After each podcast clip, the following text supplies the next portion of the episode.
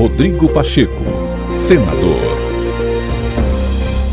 O Senado recebeu chefes de executivos municipais, além de representantes da Frente Nacional de Prefeitos e da Confederação Nacional dos Municípios, em sessão convocada pela Casa para ouvir os pleitos dos municípios em relação à reforma tributária que tramita na Comissão de Constituição e Justiça do Senado.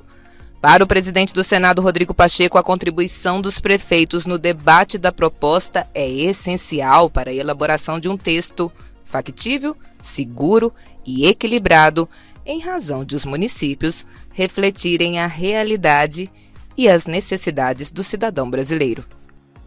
Hoje, dada a importância das contribuições dos municípios para o debate da reforma, conversamos com prefeitos e com os representantes de duas importantes organizações municipalistas, a Frente Nacional de Prefeitos e a Confederação Nacional de Municípios.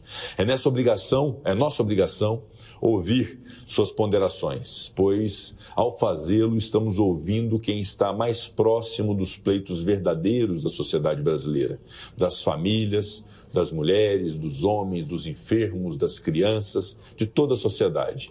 Como bem dizia o saudoso ex-governador de São Paulo, Franco Montoro, as pessoas não vivem na União, não vivem nos estados, elas vivem de fato nos municípios, que sem dúvida alguma precisam ter suas ponderações levadas em consideração para elaborarmos um texto de reforma factível, seguro e equilibrado. Precisamos ouvir os mais diversos municípios, tendo em conta todas as suas especificidades.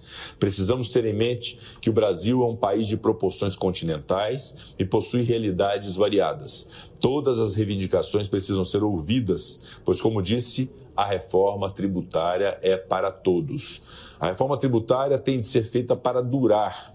Ela é da, uma daquelas decisões de Estado que tem de mirar o futuro estar imbuída do espírito de permanência. Não haverá permanência se daqui não resultar uma reforma bem construída, sólida, que conte com adesão convicta da ampla maioria da sociedade brasileira. E, para tanto, precisamos, de fato, dialogar com todos os setores da sociedade em busca do melhor texto possível.